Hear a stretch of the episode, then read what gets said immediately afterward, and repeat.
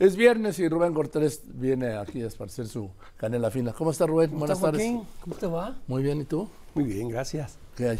Oye, pues mal día para la palabra de, la candidata del partido gobernante. Eh, tú decías la primera gran diferencia. Sí, pública. Pública. Creo que van a venir más, lógicamente, porque esta manera de tratarla creo que es un maltrato es rudeza innecesaria, no tenía, porque creo que podía el presidente haber parado esto desde el principio y quizás es, es una manera de decir, eh, yo creo que la ha exhibido, ¿sabes? No había necesidad de exhibir a su candidata. el argumento que van a dar hoy es el género, ¿sí? Sí. Cinco candidatas incluyeron la Ciudad de México.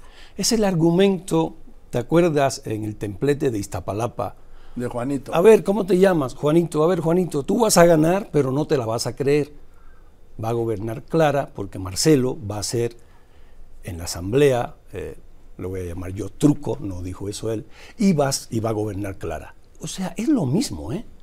Por eso me inquieta que críticos del presidente, que respeto, que leo, digan que el presidente vive en otro mundo. No, el presidente vive en su mundo en el mundo del poder. Y así ha sido siempre. ¿eh? El presidente, yo insisto contigo, eh, siempre lo he hablado, es congruente. El presidente no cambia. El presidente dijo en campaña desde 2006 todo lo que iba a hacer.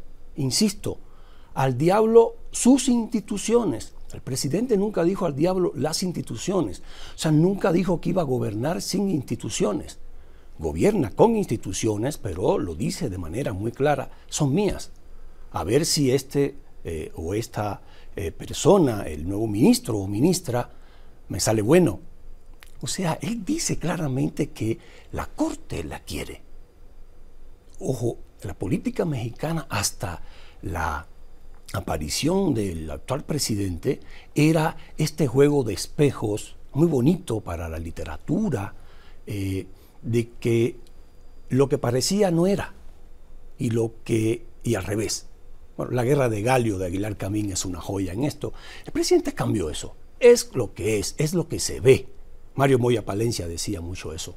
Me recuerdo haberlo escuchado en, en la embajada de La Habana diciendo eso. La belleza de la política mexicana es que lo que parece no es bueno. Este hombre la cambió y vive en su mundo, un mundo de ordeno y mando un mundo de que se hacen las cosas como yo entiendo que son. A lo mejor yo, por ejemplo, yo no coincido, pero sí coincido con que sí sabe lo que está haciendo. ¿eh?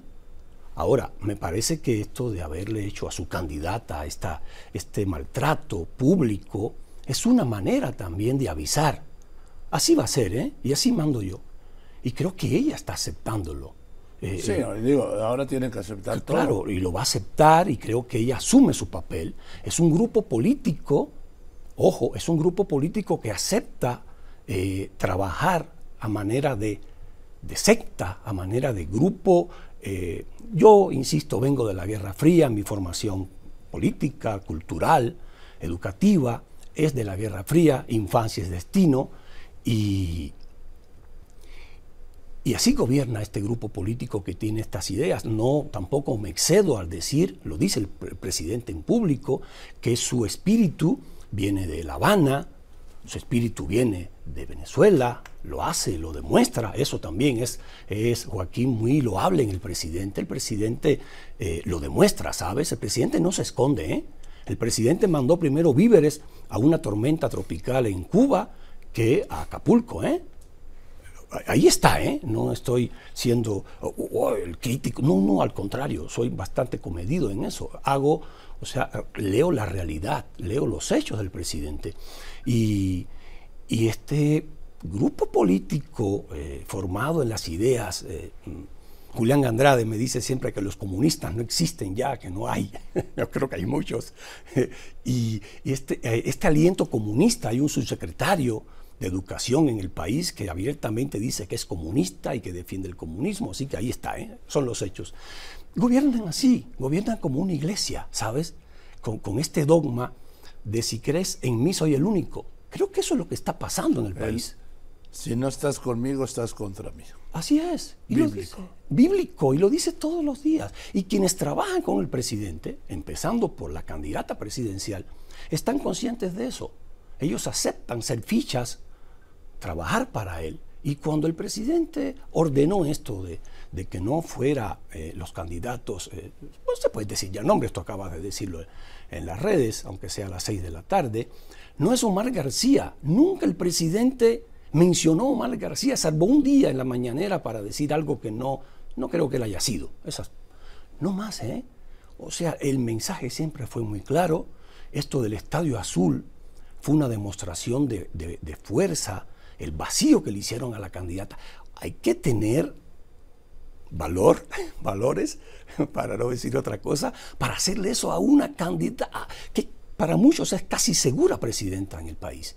Eso, eso no ocurría en el México de hace seis años, ¿sabes? Ha cambiado mucho el país, Joaquín. Eh, el poder legislativo está eh, en manos del presidente. La corte, el presidente dice que la quiere para él. El poder ejecutivo, por supuesto que es de él. Ha cambiado, ¿sabes? Ha cambiado mucho. E insisto en las leyes esta de austeridad. El presidente tiene una partida secreta autorizada.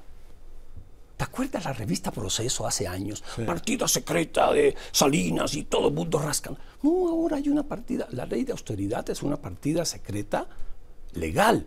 El presidente puede tomar los subejercicios de lo que sea y usarlos a discreción.